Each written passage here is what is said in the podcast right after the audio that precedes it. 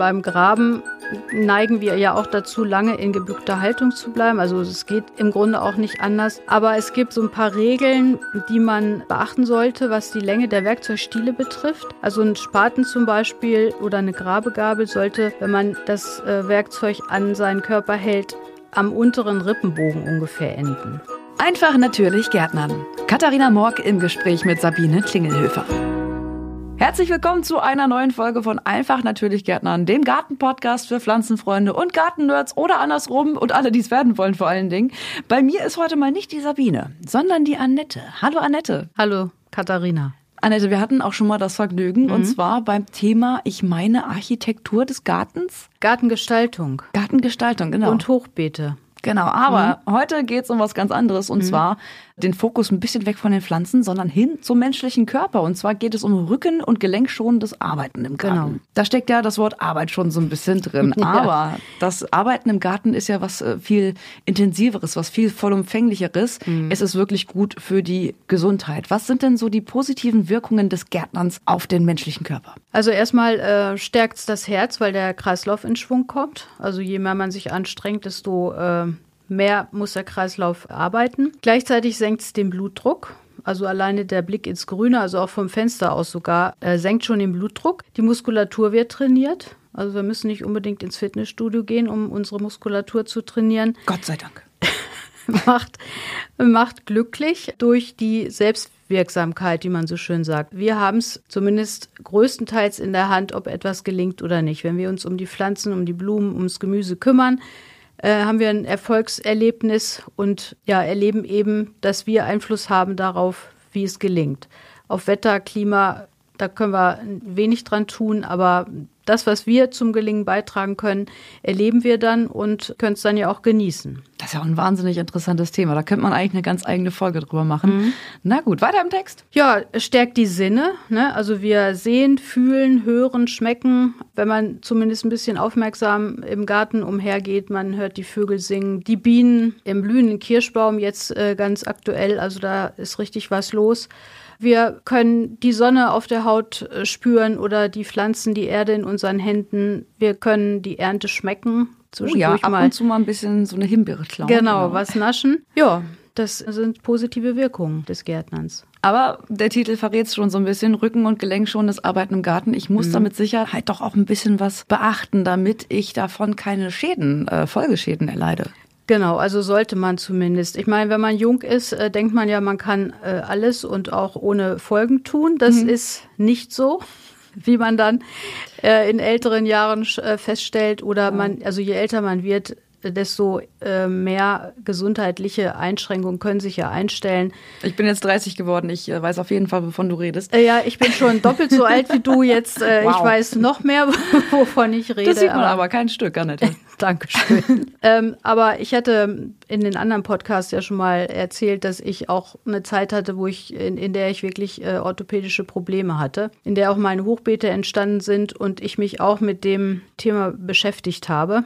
Und wenn man eben dauerhaft mit falscher Körperhaltung im Garten arbeitet, dann können sich Rückenschmerzen einstellen durch Verspannung, weil man die Muskulatur eben falsch benutzt. In Anführungsstrichen, bei einer Vorschädigung kann es zu einem Bandscheibenvorfall kommen, wenn man eben falsch Sachen anhebt. Man kann keine Lust haben, weil man Schmerzen hat. Ja, und es kann eben zu Einschränkungen kommen bei dem, was ich gerne mache, nämlich gerne Gärtnern.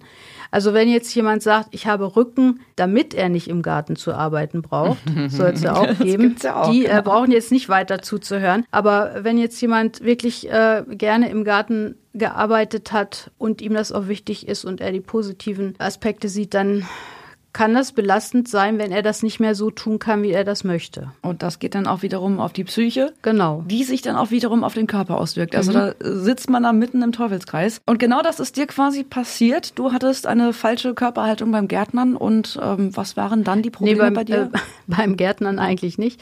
Also das waren andere Umstände, die zu einer schweren Entzündung des Ischiasnervs zum Beispiel geführt haben oder Probleme mit dem Knie. Das hat sich alles wieder in Luft aufgelöst, aber in der Zeit dachte ich eben, ich könnte nicht mehr so wie bisher Gärtnern und habe mich dann auch damit beschäftigt, wie ich mir die Sache erleichtern kann oder worauf ich achten muss, damit eben Schmerzen vermieden werden. Was kann ich denn tun, um beim Gärtnern dann diese entsprechenden Schmerzen vorzubeugen? Also bücken ist okay. Also manche, manche Menschen können sich nicht mehr bücken oder meinen, wenn sie sich jetzt bücken, dann passiert irgendwas Schlimmes. Ähm, bücken ist grundsätzlich okay, äh, dient ja auch dazu, gelenkig zu bleiben. Allerdings sollte man vermeiden, in, in so einer 90-Grad-Haltung oder so vorgebeugt zu arbeiten. Also jeder, der schon mal länger so gestanden hat. Zum Beispiel, wenn ich mich äh, über etwas beuge und so leicht vorgebeugt bin, das geht wirklich ziemlich in den Rücken. Da ist es besser, wenn ich am Boden was bearbeite, überschreite ich also diese 90 Grad äh, Neigung. Das ist im Grunde besser. Wichtig ist, dass ich mich öfter mal aufrichte, ein bisschen strecke, damit ich eben nicht dauerhaft in dieser Haltung bleibe. Ich habe mich immer gefragt, wie meine Oma das schafft. Also bis die 80 war, mhm. hat die echt noch so kopfüber gebückt mhm. im Garten gehangen oder Unkraut gerupft. Und äh, ab und zu hat sie immer über Schwindel geklagt. Aber das war's dann auch. Ansonsten ist sie fit. Ja, das ist auch Gewöhnungssache. Und mhm. auch Gärtnern hält natürlich fit. Ne? Ähm, wer sich nicht mehr bücken kann, das hatten wir bei dem in dem Podcast mit den Hochbeeten schon mal angesprochen. Für den ist Hochbeet eben eine gute Lösung. Da sollte es aber genügend hoch sein, also dass man da möglichst gerade dran stehen und äh, arbeiten kann, also mindestens ein Meter. Das Hochbeet sollte so in Hüfthöhe sein. Und äh, bei einer Breite von 80 Zentimetern kann ich es auch ganz gut noch von einer Seite bearbeiten. Ich muss mich dann vorbeugen. Wie gesagt, nicht zu lange. Komfortabler ist es natürlich, wenn ich ums Hochbeet rumgehen kann. Dann habe ich nur noch eine Arbeitsbreite von 40 Zentimetern und kann dann weiter etwas aufrechter. Genau, mhm. möglichst äh, gerade stehen bleiben. Wenn man irgendwas topfen oder einpflanzen will, kann man das am Tisch durchführen.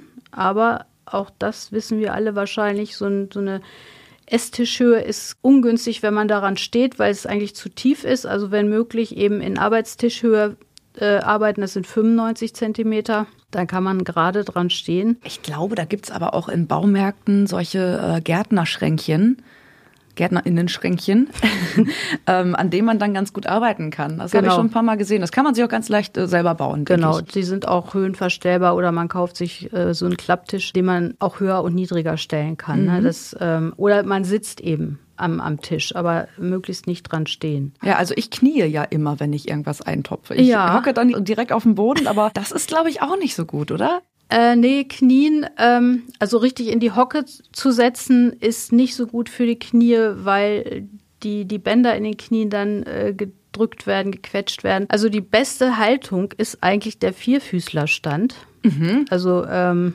Sieht aber man, dementsprechend auch aus. Ne? Genau, man, man geht also auf alle Viere, legt sich ein, ein, gutes Kniekissen unter die Knie, dass sie also nicht auf dem Boden aufliegen, nicht kalt werden, nicht feucht werden und jetet dann mit den mit den Händen oder mit den Armen. Man kann ähm, sich auch hinknien oder hocken, aber das eben nicht lange machen am besten. Also das ist sehr belastend für die Kniegelenke. Also ab und zu auch mal Abwechslung ein bisschen reinbringen, mal was anderes genau. machen, sich wieder hinstellen, vielleicht auch mal strecken oder so. Genau. Wenn ich jetzt schwere Gegenstände anheben muss, mhm. wie mache ich das denn am besten? Auf keinen Fall vorne übergebeugt. Das also, habe ich mir gedacht. Äh, das äh, kennen wir auch aus anderen Bereichen, eine Wasserkiste anzuheben oder irgendwas anderes. Man stellt sich dran, ist dann in einem 90-Grad-Winkel, also der Oberkörper ist gebeugt, dann hebt man es an und dann kann es gefährlich werden. Besser ist es, also die, die schweren Gegenstände, was weiß ich, zum Beispiel einen Sack Erde, den man anheben muss oder einen, einen größeren Blumentopf, möglichst ein bisschen in die Knie gehen, also nicht steif in den Knien bleiben, sondern sich ein bisschen ähm, locker machen und dann das Gewicht möglichst dicht am Körper hochziehen. Mhm. Ähm, das geht ganz gut. Man sollte es auch da nicht übertreiben. Wie gesagt, wenn man jung ist, denkt man, man kann also locker Bäume ausreißen. alles Mögliche ja. alleine schleppen. ähm, sollte man nicht machen. Also was einer schafft, ist für zwei nicht zu viel. Da finde ich, ist ein, ein, sehr guter Spruch. Also mhm. man sollte möglichst sehen, dass man es eben zu zweit anhebt. Ich weiß, es ist schwierig äh, zu warten, bis dann jemand zu Hause ist, äh, der einem vielleicht damit anfassen kann, aber man kann das ja auch ein bisschen lenken und bevor man da eben riskiert, äh, eine Muskelzerrung zu kriegen oder einen Hexenschuss in Anführungsstrichen, lieber warten der eine oder die andere scheut sich vielleicht auch immer ab und zu so ein bisschen nach Hilfe zu fragen. Ich glaube, mhm. das ist auch ein großes Problem. Aber vielleicht wirklich mal dann äh, die Enkelin oder den Enkel anrufen genau. oder die Nachbarin fragen, ob sie mal kurz mit mit anpacken kann. Das äh, Fragen kostet nichts. Nee, Fragen kostet nichts. Ich meine, man kann sich ein bisschen helfen, vielleicht kleinere Packungen zu kaufen, dafür mehr. Also gerade wenn es jetzt um Erde geht. Mhm. Oder ein Produkt, was man äh, mit Wasser noch versetzen kann, was dann aufquillt, also was äh, noch nicht fertig angemischt ist. Damit kann man sich ja helfen. Beim Gießkannen tragen oder bei schweren Sachen äh, zu tragen, möglichst immer auf beiden Seiten. Also nicht eine 10 Liter Kanne, nur eine 10 Liter Kanne tragen, weil man denkt, naja, ich nehme jetzt ja nur 10 Liter. Also es ist besser, zwei Gießkannen zu tragen, die vielleicht nicht ganz voll zu machen und beim Anheben der Gießkannen auch die Muskulatur in den Armen und auch beim Tragen, also beim, die Muskulatur in den Armen anzuspannen und auch die Schultern etwas zurückzunehmen, weil das auch wieder schonender für die Schultergelenke ist. Ne? Ja, ich glaube, dabei habe ich mir auch schon mal einen Nerv eingeklemmt, als ich so, so einen einseitigen, also das war ein Eimer befüllt mit Schutt mhm. und das war dann auch keine gute Idee tatsächlich. Das tat dann ein paar Tage, tat das ganz schön doll weh. Ja. Es gibt auch äh, so eine Art Rollbrett ne, wo man dann so schwere Töpfe draufstellen kann. Genau, es gibt äh, riesige Pflanzen kann man da ganz gut draufstellen. Rollbretter, also das äh, eins der Probleme ist ja, wenn man Kübelpflanzen zum Beispiel hat, mhm. dann muss man sich ja zweimal im Jahr damit rumreißen. Also einmal, wenn sie im Frühjahr rausgestellt werden wieder und dann nochmal im Herbst, wenn sie wieder reinkommen. Dafür gibt es so kleine Rollwagen, also die es auch, die man auch für Umzüge benutzen kann, einen Schrank draufstellen oder so. Da kann man große Töpfe ganz gut mit rollen wenigstens. Man muss sie dann eben nicht über ein paar Meter schleppen, sondern kann sie dann fahren oder schie äh, schieben. Mhm. So eine Sackkarre, ne? So genau, eine, so, so eine, eine gute alte Sackkarre. Genau. Schubkarre geht ja notfalls auch. Da muss man zwar dann höher reinheben, aber man braucht es dann zumindest nicht zu tragen, sondern kann eben schieben. Dabei äh, darauf achten, dass das Hauptgewicht über dem Rad liegt, also möglichst weit vorne, das nicht, nicht da, wo die Griffe sind. Und dann gibt es auch noch spezielle Tragegurte, die man um große Kübel legen kann, wo man dann praktisch bequem anfassen kann, auch im Stehen und nicht unter den Topfrand fasst und dann auch in dieser gebückten Haltung. Also auch das kenne ich aus eigener Erfahrung, eben meterweit gehen muss, damit der Topf dann an der richtigen Stelle steht. Vor allem gibt es ja auch so fiese Plastikränder oder Metallränder, ja, genau. die, die brechen dann, ins, dann aus. Ins, ins Fleisch schneiden ja. oder rausbrechen. Genau, ja. das ist alles nicht so optimal. Was mache ich denn, wenn ich Werkzeuge bediene? Zum Beispiel mit Haken oder Spaten oder, oder ähnliches Gerät bediene. Muss ich da irgendwas beachten? Ja, auch, dass die Stiellänge entsprechend lang ist. Also ah, ja. äh, beim Graben neigen wir ja auch dazu, lange in gebückter Haltung zu bleiben. Also es geht im Grunde auch nicht anders. Aber es gibt so ein paar Regeln, die man beachten sollte, was die Länge der Werkzeugstiele betrifft. Also ein Spaten zum Beispiel oder eine Grabegabel sollte, wenn man das äh, Werkzeug an seinen Körper hält, am unteren Rippenbogen ungefähr enden. Mhm, also ein bisschen höher als Hüfte. Genau. Mhm. Oder ja, Taillenhöhe fast, ne? Oder ein ja. bisschen höher als die Taille. Dann ist das die richtige Länge. Bei Haken, Hacken, Grubbern, Kultivatoren kann der Stiel sogar auf Kopfhöhe enden.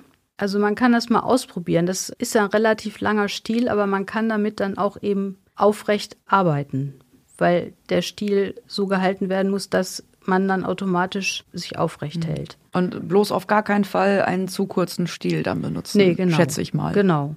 Wenn mehrere Familienmitglieder mit einem Werkzeug arbeiten und der eine ist nur 1,56 und der andere 1,89 groß, dann kann man sich helfen mit ausziehbaren Gartenstielen, also solche Teleskopstiele die derjenige dann eben auf seine individuelle Körpergröße anpassen kann. Das ist ja schon mal nett auf jeden Fall wenn ich jetzt viel mit, ähm, mit, mit Rosenknipsern, ich nenne sie jetzt einfach mal Rosenknipsern, ich glaube, Rosenscheren ist die richtige oh. Bezeichnung.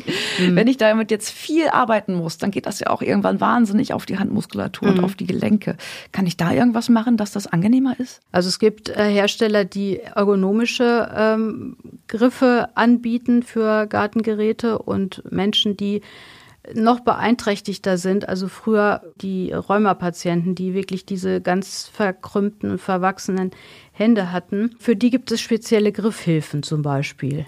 Also das macht man dann in der Ergotherapie, dass man das anpasst. Aber normale, also in Anführungsstrichen jetzt nicht beeinträchtigte, sondern wo die Hände noch ähm, normal gewachsen sind, sollten auch darauf achten, dass eben Scheren einen ergonomischen Griff haben oder auch diese Schäufelchen. Also das ist auch, finde ich, sehr anstrengend, mit diesen kleinen Schäufelchen irgendwas zu machen. Ich verzichte da eigentlich komplett drauf. Ich nehme lieber die Hände und locker den Boden mhm. vorher richtig auf mit einem äh, größeren Gerät.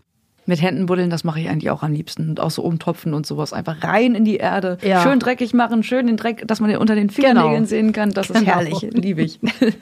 Also da gibt's äh, Mittel und Wege, äh, sich die Arbeit zu erleichtern. Eben auch, wenn man sich nicht mehr so gut bücken kann. Da gibt's spezielle Geräte.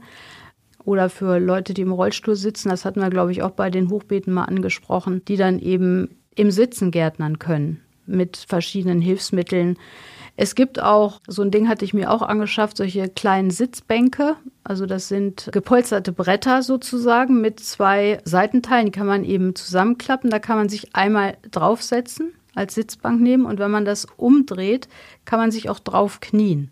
Ach, das ist ja und praktisch. Dann sind praktisch die Seitenteile eine Stütze, die einem erleichtern, äh, wieder aufzustehen. Mhm. Und wo das, bekomme ich sowas? Das bekommt man ganz normal im, im Gartenfachhandel. Ah, also wunderbar. im Gartencenter oder Baumarkt. Mhm. Oder so, es gibt auch so kleine Wegelchen, auf die man sich setzen kann, die Rollen haben und dann, dann fährt man praktisch, also wie auf so einem kleinen, diese kleinen Bobbycars, so ähnlich ist das, ähm, am Beet lang und arbeitet im Sitzen.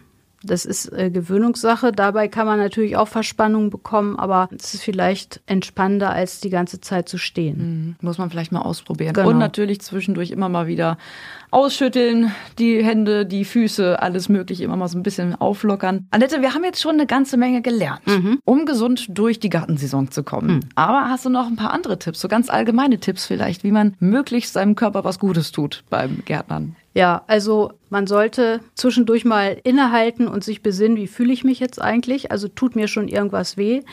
Schwitzig, ist mir zu warm, brennt mir die Sonne auf den Kopf, äh, fängt meine Haut schon an zu, zu, zu spannen. Blasen zu schlagen. äh, weil weil äh, ich äh, keinen Sonnenschutz trage. Wir sollten immer Wasser mit in den Garten nehmen oder ein anderes Getränk, Tee und zwischendurch eben auch trinken. Oh, ich trinke ja so gerne Bier beim Gärtnern, aber das ist auch nicht das immer ist so gefährlich. Super. Das ja, ist gefährlich, ist genau. Gefährlich. So ein kühles Bierchen dabei, aber naja, nicht übertreiben. genau, nicht übertreiben. Abends gerne Wasser trinken, weil die Bandscheiben sich nachts erholen und dafür auch Flüssigkeit brauchen. Ja, und wie gesagt, so allgemeine Sachen, die man woanders auch beachten sollte. Bei, wenn die Sonne scheint, eben gucken, ob ich einen Sonnenschutz brauche, eine Kopfbedeckung oder eine, eine Sonnenbrille tragen sollte und sich eben auch öfter mal im Schatten aufhalten. Mhm. Eine Pause kann mit Sicherheit nicht schaden. Also Pausen sollte man auf jeden Fall machen. Ich meine, ich weiß, wenn man nur noch zwei Meter umzugraben hat und es soll eine halbe Stunde anfangen zu regnen, dann neigt man dazu, es noch schnell fertig zu machen mhm. und überlastet sich dann vielleicht. Also das A und O ist wirklich abwechslungsreich zu arbeiten und eben nicht zu lange in einer Körperhaltung zu verharren wenn man wirklich Probleme hat und merkt, man schafft es nicht mehr, also die, die Gartenarbeit oder man schafft nicht mehr, den Garten so in Schuss zu halten, wie man das gerne möchte oder wie man das früher gemacht hat, dann äh, sollte man drüber nachdenken, den Garten nochmal umzugestalten. Also kann ich auf irgendwas verzichten? Kann das eine Beet vielleicht weg oder kann ich es einfach so gestalten, dass ich damit weniger Arbeit habe? Bodendecker pflanzen. Wenn ich eine große Rasenfläche habe, wird die heutzutage ja gerne auch von Rasenrobotern gemäht. Gibt's auch, ja. Gibt's Sind aber, glaube ich, gar nicht so gut für Igel und dergleichen. Nein, ähm, ist es nicht. Es äh, hat auch nicht jeder eine genügend große Fläche, damit mhm. sich die Anschaffung eines Aufsitzmähers äh, lohnt. Aber dann eben zu überlegen, brauche ich diese 200 Quadratmeter Rasen oder brauche ich die nicht mehr? Und lege da eben ein Stück Gartenwiese an oder lasse sie anlegen oder lass mir dabei helfen die, die Wiese brauche ich eben nur zweimal im Jahr zu mähen und das Rasenstück wird dadurch kleiner. Oder verlege ich meine Gemüsebeete wirklich in eine höhere Etage, lege ich mir Hochbeete zu und muss ich vielleicht Hilfe in Anspruch nehmen. Also wenn genau. keine Kinder, Enkelkinder, Nachbarn zur Verfügung stehen oder auch nicht dauerhaft, dann muss ich vielleicht auch mal einen Gärtner bestellen, der mir die Hecke schneidet oder der, der Sträucher ausschneidet äh, und so weiter. Ne? Meine Eltern haben das ganz raffiniert gemacht. Die hm. haben irgendwann mal sich mit ihren Nachbarn zusammengetan, mhm. die Gartenzäune entfernt mhm. und äh, diese drei Parteien, die dann da diese Grundstücke hatten, haben sich dann zusammen, inklusive meiner Eltern, mhm. einen Aufsitzrasenmäher geholt. Ja. Und jetzt wechseln die sich immer ab, so dass immer einer in, in diesem Dienstplan sozusagen dieses riesengroße ähm, Rasengebiet äh, mäht mhm. quasi. Und somit teilen die sich quasi die Arbeit. Ja, es ist ja auch beliebt. Also diese äh, Arbeit ist besonders bei Männern beliebt. Also alles, was mit Geräten zu tun hat, machen Männer gewöhnlich sehr gerne. Ja. Äh, da kann man ja vielleicht dann aus der Not auch eine Freude machen. Ich glaube, meine Mutter hatte auch Spaß dran. Ja, es gibt sicher auch Rasenmäher zu sitzen und eine Runde durch den Garten zu fahren. Ja. Genau, die gerne auf diesen Aufsitzmähern mhm. äh, sitzen. Also man muss äh, gucken und seine Grenzen auch erkennen und akzeptieren, mhm. weil letztendlich soll der Garten Spaß machen, so lange wie möglich. Und wenn einem das wichtig ist, dann sollte man überlegen, wie man das hinkriegt. Annette, jetzt haben wir so viel wieder gelernt hier hm. in dieser Folge zum Thema Rücken- und Gelenkschonendes Arbeiten im Garten. Hast du noch drei ultimative Tipps, die man sich so grob merken kann? Abwechslungsreiches Arbeiten, also nicht stundenlang in einer Körperhaltung verharren, Mhm. Sich zwischendurch mal hinsetzen, ausruhen und was trinken. Wird gemacht. Dann die Lasten möglichst gleichmäßig verteilen bzw. sich helfen lassen. Also wie ich vorhin sagte, die Gießkannen möglichst auf beide Seiten verteilen, Töpfe möglichst gerade anheben. Und der letzte Tipp eben die Gartengestaltung den körperlichen Möglichkeiten anpassen. Wunderbar. Annette, wenn ich jetzt doch noch irgendwelche Fragen habe mhm. an die Firma Neudorf, an dich oder vielleicht auch an Sabine, wo kann ich mich da melden? Da kannst du in die Shownotes gucken. Da ist eine E-Mail-Adresse, an die du dich wenden kannst. Und dann ähm, antworten wir da gerne auf die Frage. Ja, ganz fabelhaft. Annette, dann freue ich mich, dass du heute mal wieder hier warst. Ja, ich auch. Die Sabine ist dann das nächste Mal wieder dabei. Mhm. Und dann wünsche ich dir erstmal einen ganz schönen Tag. Die Sonne scheint ja heute auch so toll. Ja, es ist herrlich. Es geht jetzt draußen wieder los, Gott sei ja, Dank. Wir ja. nehmen jetzt gerade im Ende April auf. Es ist äh, richtig, richtig schön draußen aktuell. Damit war es das auch schon wieder mit Einfach natürlich Gärtnern. Ihnen auch noch eine schöne Gärtnersaison. Das war der Podcast Einfach natürlich Gärtnern mit Katharina Morg und Sabine Klingelhöfer. Mehr zum Thema gibt's auf neudorf.de.